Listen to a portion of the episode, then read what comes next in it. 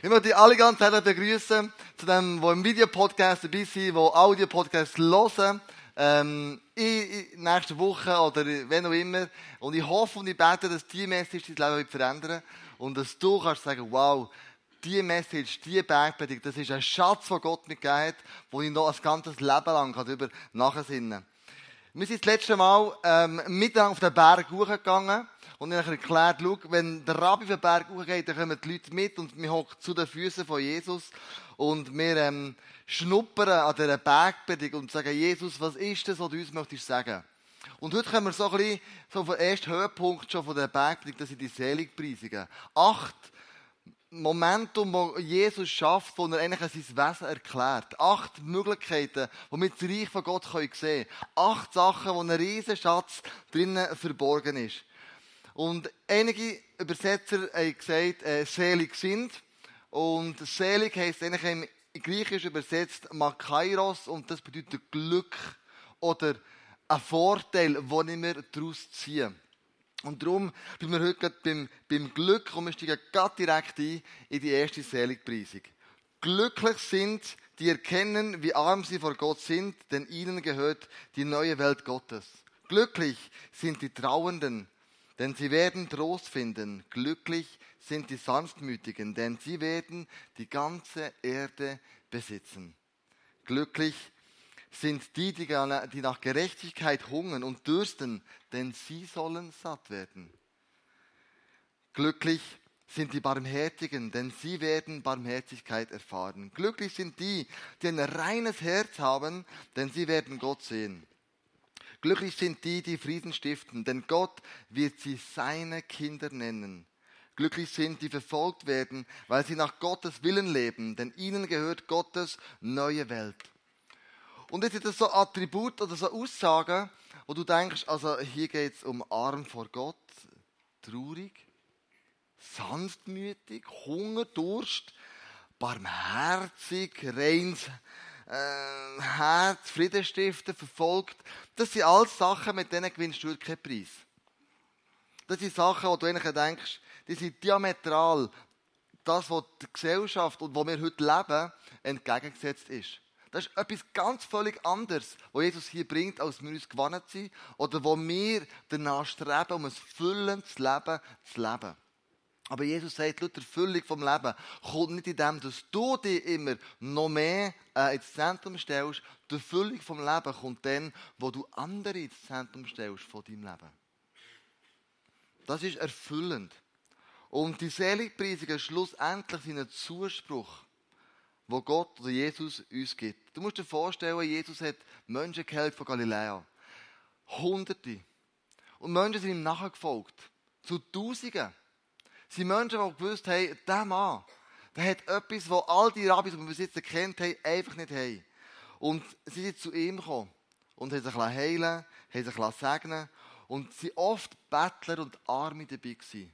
Und jetzt die erste, was Jesus sagt, ist, Glücklich sind, die erkennen, wie arm sie vor Gott sind, denn ihnen gehört die neue Welt Gottes. Die Armen haben sich Gott direkt angesprochen gefühlt. Haben gewusst, wow, er redet von mir, ich bin ein Bettler, ich habe ja nichts. Und ist es wirklich so, dass Jesus die angesprochen hat, die im materiellen arm sind? Hat Jesus dann vielmehr die angesprochen, die geistlich arm sind? die geistlich ähm, wissen, vor Gott habe ich nichts zu bieten. Menschen, die wissen, dass das Reich von Gott ein reines Geschenk für mich ist. Menschen, die vor Gott kommen und sagen, ich habe nicht viel zu bieten. Schau, Gott, ich habe leere Hände. Ich habe nicht mehr als das, was ich habe. Es sind nicht die Menschen, die Jesus meint, die sagen, ich brauche Hilfe. Ich schaffe mein Leben einfach nicht alleine mein Glaubensleben, ich muss in eine Small Group gehen. Ich weiss, ich bin ein Solo-Christ oder eine Christin und ich weiss, ich treffe immer wieder ab. Vielleicht meint Jesus dir und sagt, eigentlich bist du geistlich arm, du brauchst eine Gemeinschaft. Und wenn du das erkennst, dass du vor Gott arm bist, dass du erkennst, dass du gesündigt hast und Jesus in deinem Leben brauchst und die Vergebung kannst, die Anspruch nehmen, den Zuspruch und er gibt, dann bist du geistlich arm. Aber der Zuspruch von Gott ist, sagt, wenn du das erkennst, wenn du in Anspruch nimmst, dass ich für dich am Kreuz gestorben bin, dann, sagt Jesus, dann wird er Gottes neue Welt gehören. Jesus redet hier nicht von den materiellen Armen, er redet von den geistlichen Armen. Und das spielt keine Rolle, ob du eine Million auf dem Konto hast oder 1000 Franken.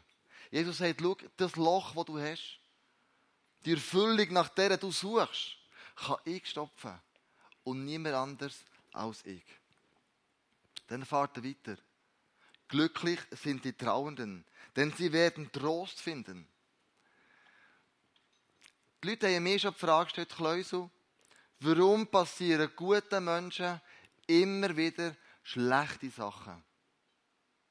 Warum passieren guten Menschen immer wieder Tragödien im Leben? Und, und das ist die grosse Frage, die Theodizee-Frage. Warum, Gott, lässt du so viel Leid zu? Aber die Warum-Frage, die können wir drehen und machen immer weh vor Gott. Er wird sie nicht beantworten. Leute, die die Warum-Frage stellen, meinen eigentlich, hey Gott, ich möchte mit dir argumentieren. Ich möchte nicht eine Erklärung haben, sondern ich möchte wissen, warum. Und die Warum-Frage wird Gott nicht beantworten. Im Himmel dann wahrscheinlich schon, wenn sie dann noch wichtig und nötig ist. Sondern er sagt, schau, wenn ich jetzt Warum erkläre, dann kommt das nächste Warum und dann kommt wieder das nächste Warum sondern Jesus sagt, die Frage, die er stellt, ist falsch. Es geht um die Warum-Frage. Wir leben in einer Welt, die nicht mehr einem paradiesischen Zustand entspricht. Wir leben in Tragödien. Wir erkennen immer wieder Menschen, die, die am Tod begegnen, in der Familie. Ich habe Menschen angetroffen, Mütter, die ihre, ihre Ehemann Grab tragen. Kinder, die am Grab rennen, weil sie ihren Papi verloren oder ihre Großeltern verloren haben. Ich habe Leute erlebt, die am Grab zusammengebrochen sind, weil sie einfach so eine schwere Last hatten. Leute, die tiefgläubig sind. Also die Frage ist nicht, warum passieren so guten Menschen so schlechte Sachen? Die Frage, die wir müssen stellen ist, was machen gute Menschen, wenn ihnen schlechte Sachen widerfahren? Das ist die Frage. Und Jesus sagt, schau, ich habe eine übernatürliche Eigenschaft. Trauernde, hilflose, bedürftige Menschen mit, der, mit meiner Übernatürlichkeit, ihrer Not innen, Hoffnung und Freude schenken. Jesus ist da und sagt, schau, der Schlüssel, damit du nicht verbittert wirst, ist der, dass du mich für die Not, die jetzt passiert im Leben, nicht verantwortlich machst, sondern der Schlüssel ist, dass wir Gott trotzdem in den Umständen, in den Nöten, ihm vertrauen. Im Wissen darum, Jesus, du kannst aus jeder Situation, wo so ein Minus daherkommt, ein Plus machen. Du hast die Fähigkeit, Jesus. Du hast die Fähigkeit, trotzdem mir ein erfüllendes Leben zu geben. Eine Geschichte gelesen von einem Vater, der mit der Familie unterwegs war, seiner Frau und zwei Kindern. Und auf einer Kreuzung, wo sie stillstehen, bei einer, Rot, bei einer Ampel, die rot ist, kommt der Lastwagen zu fahren, der mit dem Anhänger einfach fährt schlenkern. Und in dem Moment, wo der Anhänger durchfährt, bricht der, der, der Lastwagen durchfährt, bricht der Anhänger aus und trifft das Auto und das fliegt über eine Böschung ab. Im Spital erfahrt der Vater, dass seine Frau und seine Tochter durch den Unfall gestorben sind. Und an der Beerdigung, wo der Pfarrer wohlwollende Worte spricht, merkt er, dass der Mann anders ist als Haufen Beerdigungen, die er bis jetzt hatte. Und er fragt ihn, sagt, von wo, von wo nimmst du die Kraft? Wenn du hast deine Frau und deine Tochter verloren, was übrig bleibt, ist ja dein Sohn. Und dann sagt er ihm, es gibt immer die Zeit im Leben, wo wir uns fragen, hätte ich dieses oder jenes können besser machen Vielleicht, wenn ich eine Minute später der Ampel wäre hergekommen, wäre der Lastwagen durch. Aber er hat gesagt, ich vertraue immer wieder darauf, dass Gott einen Plan hat. Gott ist nicht ein Gott, der Zufall zulässt, sondern er braucht mich, um seinen Plan umzusetzen, den er hat. Und das gibt mir Trost und Halt. Und am Schluss vom Gespräch sagt er, ich schaue nicht darauf, was ich verloren habe sondern ich schaue darauf, was ich wieder zurücklasse. Ich schaue nicht darauf, was ich verloren habe. Ich schaue darauf, was ich wieder zurücklasse. Ein Jahr später trifft er einen Mann und sieht, dass er den Job gewechselt hat. Im Moment schafft er in einer Organisation, die Unfallopfer betreut, die Menschen verloren haben durch Unfall. Und kein anderer wie der Mann hat die Begabung und die Fähigkeit und die Leidenschaft zu sehen und mitzufühlen, wenn andere auch in der Not sind, wie er auch mal war. Gott hat einen Plan mit ihm und gesagt, ich habe etwas für dich parat durch die Sachen, die passiert sind. Dein Leben ist nicht hier zu Ende, sondern schau doch drauf, was ist das, was du zurücklässt und nicht was du verloren hast. Es gibt Menschen, die rennen, dass in der, in Ferne so vielen Menschen so viel Not passiert. Sie trauern über Situationen, über verfolgte Christen, über Bombenattentate und die Menschen sind hilflos. Und ich habe erlebt, wie so Menschen sagen, ich fange an fasten. Für andere. Und in dieser Not, in diesem Fasten, fange ich an mit trauern und leiden mit den anderen. Jesus sagt, glücklich sind die Sanftmütigen, denn sie werden die ganze Erde besitzen. Sanftmut ist ein, ein schwieriges Wort. Wir kennen es nicht mehr so in unserem Sprachgebrauch, in unserem Wortschatz. Und darum habe ich versucht, das Wort Sanftmut ein bisschen zu umschreiben. Für mich bedeutet Sanftmut, das sind Leute, die emotional stabil sind. Leute, die geduldig sind. Leute, die belehrbar sind. Leute, die gutherzig sind. Freundlich sind. Das sind so Leute, die ich merke, dass sie sanftmütige Personen. Habe eine Geschichte gelesen von zehn Frauen in Amerika, die in ein Fußballstadion gegangen und wollten ein Fußballmatch anschauen miteinander. So das erste Mal aus dem Kloster sind rausgekommen, in ihrer Tracht innen. Und sie sind gehandelt und ausgelacht worden. Ganz speziell von den Leuten, von Männern, die um sie herumgehockt sind. Und drei haben es wirklich auf die Spitze getrieben. Weil der eine sagt zum anderen, du komm, wir gehen nach Texas, gehen Fußball schauen. Dort hat es nicht so extrem viele Nonnen. Und der andere sagt, hey, lass uns nach Oklahoma gehen. Weil dort hat es noch weniger Nonnen. Und der dritte spöttelt und sagt, hey Jungs, lasst uns zusammen nach Alaska gehen. Dort hat es fast keine Nonnen. Eine Nonne von denen dreht sich um schaut den drei Männern tief in die Augen und sagt ihnen, fahrt doch in die Hölle. Dort hat es gar keine Nonnen. Das heisst, wenn du sanftmütig bist, du, du mit deiner Art, setzt du etwas auf einen Punkt, wo vielleicht verletzend ist, aber du schlägst nicht einfach zurück, sondern du bist emotional stabil, obwohl es Uhren und Abend gibt und, ähm, und, und aber eine emotionell stabile Persönlichkeit hat ein Ziel vor Augen. Weiss, ich weiss, es gibt Ups und Downs in meinem Leben, ist normal. Aber ich habe ein Ziel vor Augen.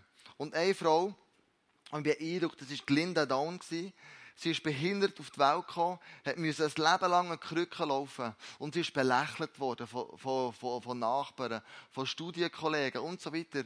Und sie hat gesagt, ich möchte in meinem Leben einmal einen Marathon laufen mit Krücken. Und die Leute haben sie ausgelacht und gesagt, das hätte es noch nie gegeben. Das kann man nicht, das geht gar nicht. Ein Marathon laufen mit Krücken ist unvorstellbar und das geht nicht. Und sie hat angefangen trainieren. Ein Jahr, zwei Jahre. Mit ihrem Betreuer. Und nach elf Stunden und ein paar wenigen Sekunden hat sie 1992 den New York City Marathon auf den Krücken zurückgelegt. Und die Leute haben applaudiert. Die Leute haben geklatscht, wo sie sich kommen. Und im Ziel, wo man in das Interview geführt hat, hat man sich gefragt, was war deine tiefste Motivation gewesen? Warum hast du das gemacht? Und sie hat gesagt, schau, durch diese Aktion habe ich Menschen Mut machen, die ein Ziel aus den Augen verloren haben. Durch diese Aktion habe ich Menschen ermutigen, die vielleicht schon lange keinen Job mehr haben. Und ihnen sagen, gib nicht auf. Vielleicht geht es ein Jahr, vielleicht geht es zwei Jahre. Aber es wird ein Moment kommen, wo du wieder das Ziel erreichen, das du dir vorgenommen hast. Die Linda hier ist für mich eine Persönlichkeit, die sanftmütig ist, emotionell stabil und sagt, ich kann etwas überwinden. Ich habe ein Ziel vor Augen und ich weiß, es gibt in dem Innen Ups und Downs. Sanftmütige Menschen sind geduldige Menschen. Ihnen gehört die ganze Welt. Sättige Menschen kommen ins Ziel, weil sie wissen, ich höre Gottes Stimme und ich mache, was Gott mir sagt. Sie haben nicht eine Haltung von Verteidigung und uns einigeln und, ähm, und lassen nicht mehr sich äh, sagen, sondern geduldige Menschen sind belehrbare Menschen, die sagen, du bist richtig gewesen, ich bin falsch gelegen, bitte vergib mir. Diesen Menschen wird am Schluss vom Leben die Erde gehören. Glücklich sind die, die nach Gerechtigkeit dürsten. Denn sie werden satt werden. Stell dir vor, wenn Jesus das auf dem Berg oben sagt, zu all den Leuten, die ihm zulassen, dann sind das Zuhörer, die unterdrückt werden von den Römern. Die unterdrückt werden von dem Joch, das die Römer auf sie gelegt haben, von Steuern zahlen, von Folgen, von fast nicht mehr die religiösen, religiösen äh, Ritual ausleben ähm, Und das sind Leute, die sagen, wir, wir, wir sehen uns nach Gerechtigkeit. Aber ist es die Gerechtigkeit, wie du sie meint? Dass ein Herrscher kommt, ein Befreier kommt, was aus dem Joch raus wegnimmt. Hat nicht Jesus viel mehr die Gerechtigkeit gemeint, wo du sagst, du bist gerecht gesprochen worden von dem Gott im Himmel. Dir ist vergeben worden. Das ist deine Gerechtigkeit. Und du sollst nach dieser Hunger und Durst, wenn du diese Gerechtigkeit erfahren hast, dass du gerecht gesprochen bist worden durch Jesus vor dem Vater im Himmel, dann wirst du satt werden. Dann wirst du nicht nach anderen Sachen die ausstrecken, die dein Leben anscheinend wird erfüllen. Sondern du bist gerecht gesprochen worden von dem Vater im Himmel. Ein amerikanischer Preacher, der Robert Schuller, war bei Mutter Teresa. Und er wollte wissen, was ist die grösste Not von seinen Landsleuten, von den Amerikanern. Und das könntest du auf die Europäer, auf dies und mein Leben ähm, abbrechen. Mutter Teresa sagt ihm, in Indien sterben die Leute, weil sie körperlich Hunger leiden. Menschen in Amerika sterben, weil sie emotionell ausgetrocknet sind emotionellen Hunger haben. Menschen, die ähm, Gerechtigkeit leben, sind Menschen, die eine Sehnsucht haben nach Gottes Reich. Menschen, die sagen, Gott, brich du durch mit deiner Gerechtigkeit. Komm du mit deiner Liebe, komm du mit deiner Gnade in das, du in jenes Leben hinein. Menschen, die nach Gerechtigkeit sich sehnen, wie Jesus hier meint, das sind Menschen, die sagen, Gott, wir bitten dich, Red noch so viele Menschen, wie noch irgendwie möglich. Heilige Geist, wir bestürmen dich. Du die Herzen auf von den Menschen, damit sie von Gott gerecht gesprochen werden. Du und wir wissen, wir sind nicht fehlerfrei, wir sind nicht perfekt. Aber du und wir wissen, wir brauchen Vergebung. Wir haben versündigt an Arbeitskollegen, wir haben versündigt an Ehepartner, wir haben versündigt an einen Chef, wir haben es versündigt gegen uns selber. Uns zugeben und sagen, Jesus, ich sehe nicht nach dieser Gerechtigkeit, dass mir vergeben wird, dass ich ein ewiges Leben habe. Das ist eine positive Umkehr. Die negative Umkehr wäre, Jesus, Jesus, ich armes Häufchen, ich schaffe es ja gleich nie. Ich mache immer wieder den gleichen Fehler. Jesus, ich bitte dich, dass du mir vergisst. Und das sind Leute, die plötzlich in eine Minderwertigkeit gehen. Und Jesus sagt, du bist gerecht gesprochen. Lass den Minderwert auf der Seite. Ich habe dir vergeben. Und wenn die Gedanken kommen, du längst nicht vor Gott. Das sind Gedanken, die vom Teufel kommen. Das sind nicht Gedanken, die von Gott kommen. Und du dein Leben begehrst Jesus, bist du vor Gott gerecht gesprochen. Für immer und ewig. Glücklich sind die Barmherzigen. Denn ihnen wird Barmherzigkeit widerfahren. Stell dir mal vor, das ist eine Frau, die schon lange mit der Beziehung zu ihrem Vater kämpft. Eine Frau, die merkt, der Vater hat mir das Leid gewählt, bewusst oder unbewusst, aber er war nicht der Vater, den ich mir immer gewünscht habe. Und sie kommt zu dem Punkt, dass sie nach x Jahren dem Vater möchte vergeben. Und das mal erlebt. Und ich weiß noch, wie die Frau dann geschrauen hat. Und der Schrei höre ich immer noch in meinen Ohren. Es war ein Befreiungsschrei. Und in dem Moment, wo sie so befreit wird, merke ich, Gott hat ihre Barmherzigkeit zufahren Es war möglich, ihrem Vater zu vergeben. Und wir darum immer wissen, es gibt manchmal Umstände in unserem Leben, die nicht fair sind. Aber die, die Barmherzigkeit zeigen, denen ist Barmherzigkeit widerfahren. Und Menschen, die das erleben, lassen Bitterkeit und Frustriertheit fahren. Im Psalm 23 sagt Gott, schau, meine Güte und Gnade werden dir folgen ein Leben lang. Das ist ein Zuspruch. Gnade und Güte von Gott wird nie aufhören in deinem Leben. Du kannst machen, was du willst. Du kannst Gott nicht davor rennen. Du kannst ihn verwünschen, du kannst ihn verfluchen. Aber du kannst nicht ihn daran hindern, dich zu lieben und dich zu vergeben. Seine Güte, seine Gnade wird dir ein Leben lang hingen nachsäckeln. Sie ist unerschöpflich. Ein Vater hat einen schlimmen Fehler gemacht, kommt wegen dessen ins Gefängnis. In dem Gefängnis hinterlässt er, also vor dem Gefängnis hinterlässt er eine Frau und drei Buben. Er ist sechs Jahre im Gefängnis und er sagt der Frau, ich habe so schlimme Sachen gemacht. Ich möchte mit dir keinen Briefverkehr, keinen Kommunikationsverkehr haben. Ich möchte einfach ähm, dich nicht mehr belasten mit dem, was ich gemacht habe. Und ähm, als er das Gefängnis verlässt, nach sechs Jahren, schreibt er den ersten Brief. Und er sagt, ich komme mit dem Bus wieder heim. Wenn du mir vergeben hast, wenn du möchtest, ich zurückkommen in meine Familie und du immer noch frei bist, nicht ein zweiter Mal geheiratet hast oder in einer, in einer Liaison bist mit anderen, dann bitte ich dich, häng an den Baum vor unserem Haus einfach ein weißes Tuch auf. Und ähm, gespannt fahrt er mit dem Bus an einem besagten Tag, zur besagten Stunde, zur besagten Zeit an seinem Haus vorbei. Und an diesem Baum ist nicht eins durch.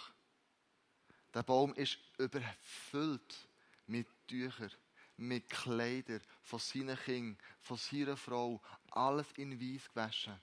Und er hat gewusst, ich bin zurück daheim. Sind Leute, die barmherzig waren mit dem, was er gemacht hat. Und du jetzt die Barmherzigkeit ihm so ausdrücken und sagst, welcome back, welcome home. Und das möchten wir hier im ICF machen. Egal von wo du kommst, egal was dein Background ist. Welcome home. Du bist hier herzlich willkommen. Du bist hier willkommen, so wie du bist, so was du gemacht hast. Du bist hier willkommen. Weil wir wissen, Gott ruft dich in seine Familie ein. Dir ist vergeben, wie Jesus am Kreuz gestorben ist. Glücklich sind die, die ein reines Herz haben. Denn sie werden Gott sehen. Menschen, die aufrichtig sind. Menschen, die sagen, ähm, ich, ich will kein Heuchler sein. Menschen, die sagen, ich lege meine Masken ab, ich lege meine Login ab, ich, ich, ich spiele kein Spiel mehr, sondern ich bin mir selber. Das ist eine gute Möglichkeit, das auch noch in dieser Familie zu erleben, am nächsten Freitag, wenn wir hier Prayer and Worship Haus haben, wo wir füreinander beten, wo wir einander segnen, wo wir Heilungsgebet anbieten, wo wir Befreiungsgebet anbieten. Wo du kannst sagen, ich möchte das reine Herz zurückholen. Und das kann man gut machen in der Gemeinschaft, in einem Ambiente, in der Atmosphäre, so wie wir es hier werden machen. Und du kannst vielleicht so eine Dürre, die du erlebst, in deinem Glaubensleben, einfach hier beenden. Und reines Herz heisst so, dass der Gott plötzlich Sachen aufs, aufs Herz legt, die dein Herz wieder rein macht. Ich habe vor ein paar Wochen das Telefon mit jemandem und wir sind sich so zerstritten am Telefon. Ich habe meine Meinung gesagt, er hat seine Meinung gesagt und es war recht ein lautes Telefon gewesen, und wir waren recht emotionell gewesen, beide zusammen, er und ich und wir haben am Telefon angeschraubt. Und gestern bin ich ähm, an einer Hochzeit gewesen, wo ich gewusst habe, wahrscheinlich ist er auch dort. Und dann bin ich so hergefahren und dann redet Jesus zu mir und sagt, Klösegau, du weißt, er steht. Ich sage, ja, ja, ich weiß auch schon, ja. Und dann sagt er, ich möchte, dass du zu ihm gehst und, dir, und ihm um Vergebung bittest. Du bist viel zu krass am Telefon, viel zu streng. Und dann sagt er, aber Jesus mache ich nicht, weil du weißt, der Fehler liegt bei ihm. Du weißt es ja, du kennst ja die ganze Geschichte, das muss ich dir nicht erklären, wie es gelaufen ist. Ich habe keinen Fehler gemacht. Jesus, er, er, er, also er hat wirklich, er hat wirklich gebockt, oder? Und sagt Jesus, möglicherweise. Aber ich möchte, dass du den ersten Schritt machst. Gang du zu ihm und dann sag ihm, du willst schon mal mit ihm reden und du bist der, der sagt, es tut mir leid. Du im Auto habe ich eigentlich so gemacht. Das ist schon fahren, aber eigentlich habe ich so gemacht, oder? Und er sagt, Jesus ist unfair. Das ist nicht fair. Warum muss immer ich gehen? Dann können mal die anderen kommen. Warum immer muss ich?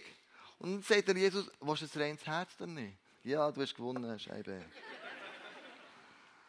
Also mit Jesus argumentieren ist oft, ja, du verlierst einfach. Glücklich sind die, sagt Jesus, die Frieden stiften. Denn Gott wird sie seine Kinder nennen. Frieden stiften heisst möglicherweise auch Brücken bauen. Dass sind zwei Parteien verkracht und du gehst zwischendrin und baust eine Friedensbrücke. In den Ferien sind wir unterwegs gewesen, wir haben äh, geredet und gemacht und da und dann haben wir gesagt, okay, komm, wir gehen um halb acht, legen wir uns alle zusammen an, sind frisch duschen und gemacht und dann gehen wir in den Ausgang. Das haben alle mitbekommen, bis meine Tochter Noah nicht. Um halb acht, wenn wir gehen, Noah kommt, total noch im Bikini und äh, die Haare total verzuselt vom, vom Bad und so weiter und sagen, was ist los mit dir? Wir möchten gerne gehen. Und die anderen Kinder sind mitgekommen und auch andere Erwachsene haben, äh, recht Druck gemacht, hey, komm jetzt, jetzt gehst du ein Kleidchen anlegen und dann und dann habe ich gemerkt, fährt an zu rennen. Und die fährt da Teupel ins Zimmer gerannt, Dachbett über, über den Kopf und, äh, und die Leute, äh, wirklich so, es war eine Arme, mega unter Druck gesetzt, oder? Und dann, dann habe ich gemerkt, hey, das, das, das geht ja gar nicht. Und, und dann hat man gesagt, und du gehst gut duschen und, und, und, und, und dann hat es wirklich mega gekühlt ist in die Dusche gestanden und hat gerannt und gerannt. Und äh, das hat mein Herz gebrochen. Dann habe ich auch gesagt, hey Jungs, easy, jetzt bleiben ihr da, jetzt äh, easy, wir, wir gehen ein bisschen später, ich könnte noch spielen, gamen, jassen, was weiß ich. Äh, jetzt gehe ich zu der Noah und wenn wir parat sind, sind wir parat dann kommen wir zusammen raus. Und dann bin ich auch die der Dusche rein. Und, und ich sagte, Noah, was, was ist das Problem? Papi, es hat mir niemand gesagt, dass wir um halb acht gehen.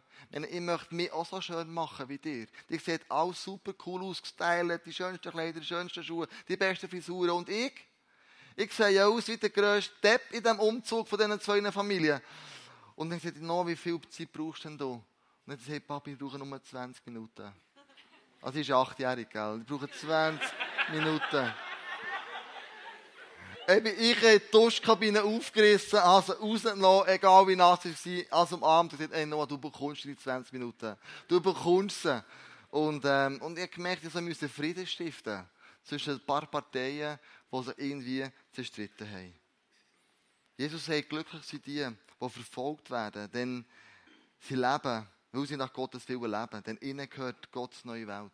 Wenn du Berichte liest von Syrien, von Christen verfolgt werden, dann sind das Szenarien, die eine Katastrophe sind, wo du dir nicht kannst vorstellen was für eine Not die Leute erleiden dort unten. Und viele, wenn du berichtest, merkst du, es ist eine Erweckung dort. Viele, die sagen, die an Jesus glauben in dieser schwierigen Zeit, andere werden aufmerksam auf den Glauben, auf die Hoffnung, auf den Frieden, die die weiterbringen und werden aufmerksam und sagen, warum in dieser Not glaubst du immer noch? Warum in dieser Not, dann hast du immer noch dem Gott fest. Was ist das für ein Glaube? Und durch die, durch die Leute kommen wirklich andere Menschen zum Glauben. Wenn Menschen verfolgt werden, ist es, sind es Märtyrer, die wegen dem sterben. Und der Bibel lesen wir in der Offenbarung, die werden ganz speziell behandelt werden im Himmel, die für den Glauben für Jesus sterben. Und die Leute, die verfolgt werden, die sagen, es ist schlimm, es ist schlimm. Aber wir können es leicht und es Salz sein für andere. Wenn du die acht Seligpreisungen zusammennimmst, dann sagt Jesus ganz am Schluss von denen, ihr seid für die Welt wie Salz. Die acht Seligpreisungen, die acht ähm, glücklich ist, ist nichts anderes als eine Zusammenfassung vom Wesen von Jesus. Eine Zusammenfassung, wie das Reich von Gott funktioniert. Und wenn du und ich die Seligpreisung anfangen auf ein dann wirst du und ich zum Salz für die Welt. Bibel heisst, wir sollen Jesus immer ähnlicher werden. Und wenn wir das, was da Jesus erzählt, so sollen wir leben, das ist erfüllend. Für Leben, Step für Step, wir weiss, wir sind in einem Prozess. Du und ich. Wir können unmöglich alles erfüllen. Aber wir sind auf dem Weg und wir können hier und da Punkte setzen. Wenn wir das machen, dann sagt Jesus, du bist Salz für die Welt. Eine Geschichte gelesen von einem König und eine riesige Party hatte. Drei Töchter.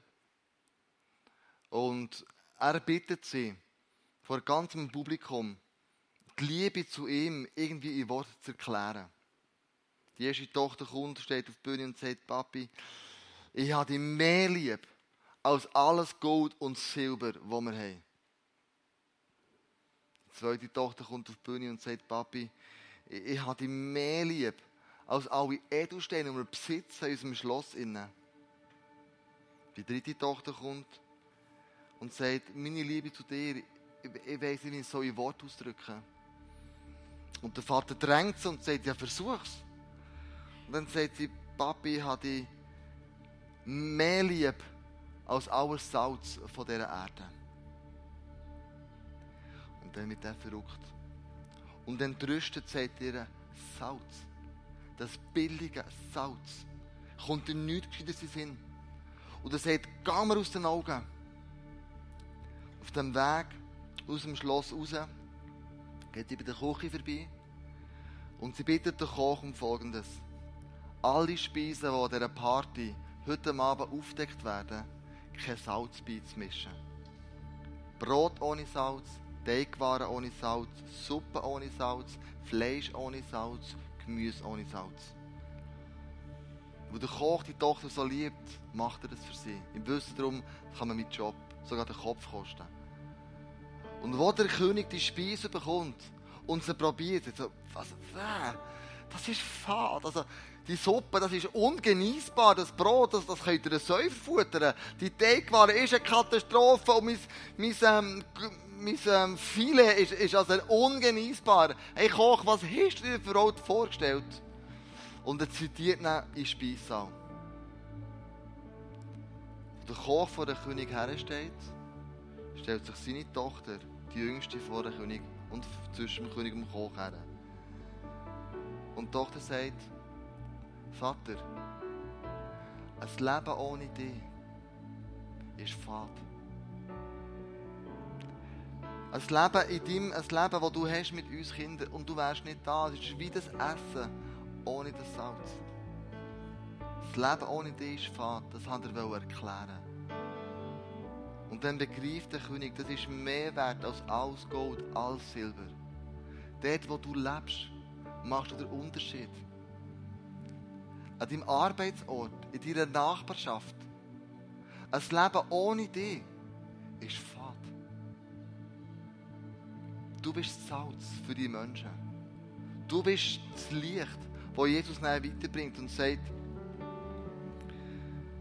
ihr seid das Licht, das die Welt erhält. Eine Stadt, die hoch auf dem Berg liegt, kann nicht verborgen werden, verborgen bleiben. Du bist das Licht. Und wenn du in Lumimarkt gehst, dann siehst du all die verschiedenen Lampen. Ja, vielleicht bist du ein Licht, eine Nachttischlampe. Mit anderen Worten, du bist du geheiratet. Und am Abend zündest du das Licht an. Du redest mit deinem Ehepartner über wichtige Sachen, über den Glauben. Und in dem Moment bist du für ihn eine Nachttischlampe. Das Licht. Vielleicht bist du eine Person, die sehr gerne Leute hat daheim, die gastfreundlich ist. Und du bist ein Licht in der Small Group. Die Leute kommen so gerne zu dir, weil sie wissen, hier ist Atmosphäre, hier ist Ambiente. Und du bist einfach eine Ständerlampe. Aber du bist nicht ein Kühlschranklicht.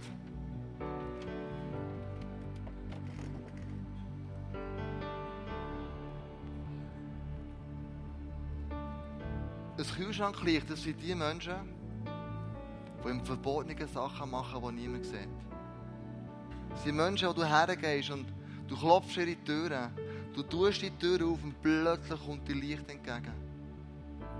Ich habe von einer Frau gehört, unserer Kille, die finanzielle Not war. Eine andere Frau hat das gehört und hat dir einen namhaften Betrag geschenkt.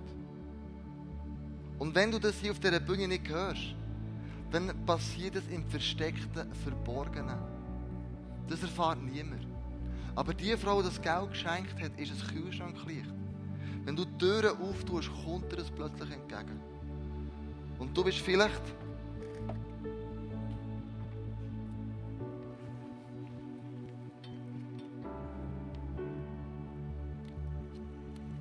ein Bauscheinwerfer.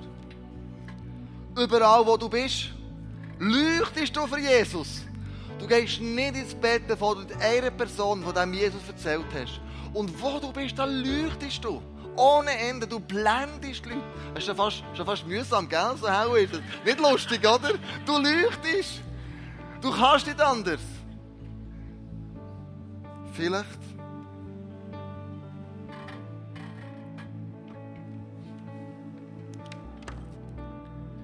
ist aber auch der Tannenbaum. Du leuchtest für Jesus nur saisonal. Im Winter. Aber wenn du leuchtest, dann leuchtest. Das, das sind für mich Menschen, die zum Beispiel andere an der Weihnachten einladen für das Musical. Und das sind Leute, die bringen 30, 40 Leute hier in, in ein Musical her. Unter dem Jahr passiert da nicht viel. Aber an Weihnachten, da leuchten sie saisonal. Was ich mit sagen will, ist folgendes. Wir sind auch verschiedene Lichter. Verschieden Design, verschieden gemacht. Wir müssen nicht ein Scheinwerfer sein, wenn du ein Nachttischlämpchen bist. Du musst nicht ähm, ein Gastgeber sein, wenn du saisonal leuchtest. Aber leucht so, wie Jesus dich designt hat. Leucht in dieser Kraft, die dir Jesus dir schenkt. Und sagt, du bist das Licht, das die Welt erhält. Und ich wünsche mir, dass du und ich anfangen, das Licht, das Jesus uns gegeben hat, so wie wir gemacht und designt sind, auch anzünden. Und wenn du nur mit einer Kerze, nur, wenn du eine Kerze bist, wenn du eine Kerze bist, wenn du mit einer Kerze, mit so einer, das ist nicht da, wenn du mit einer Kerze ähm, durch die Nacht laufst, die Kerze siehst du schon x 100 Meter, wenn es finster ist. Du bist das Licht für die Leute. Und Jesus braucht deine Art, dein Wesen, dein Scheinen an dem Ort, wo du bist. Und bis zündet das Licht an, wo Jesus in dir innen möchte, möchte, möchte leuchten. Tröst mit dem Trost, wie Jesus dich tröstet, andere Menschen. Und vielleicht stehst du morgen Morgen auf und sagst, Jesus, ich möchte heute das Licht sein. Auf die Art und Weise, wie du mich designt hast. Im Wissen darum, es längt. Ich möchte mit euch aufstehen. Ich möchte dafür beten, eine Leidenschaft in euer Leben zurückkommt. Licht und Salz zu sein, dass wir anfangen, die Seligpreisungen umzusetzen, darüber nachzudenken, was sind meine Punkte, die ich könnte verändern könnte, damit du kannst Salz sein Dein Leben, die Umgebung nicht ist. Sie brauchen dich. Sie brauchen, die Leute brauchen dich und mich, damit ihr Leben würzig wird, ihr Leben erhält wird und wir mit der Leidenschaft Reich Gottes können bauen dort, wo wir wohnen und wo wir sind. Jesus, ich danke dir von ganzem Herzen, dass du eine Leidenschaft heute Abend unser Leben einlegst. Wir wollen Salz sein, Jesus. Wir wollen nicht ein fades Leben erleben, sondern ein sprudelndes Leben. Und Jesus, dort, wo die Leidenschaft für dich verloren gegangen ist, durch irgendwelche Umstände, so bitte ich dich von ganzem Herzen, dass das zurückkommt in unser Leben rein. Und ich spreche das in dein Leben rein, in mein Leben rein. Eine neue Begeisterung, ein neues Feuer, eine neue Würze, ein neues Salz in unser Leben rein. Wo wir Leben prickelnd, würzig machen in anderen Menschen. Und ich spreche, ich, Jesus, auch Licht, so wie du uns designt hast, so wie du uns gemacht hast, dass wir so ein Licht sind. Und wir zünden das Licht an. Und wir als Church, wir als gesamte Kirche leuchten schlussendlich auf ein Licht her, das die ganze Welt erhält.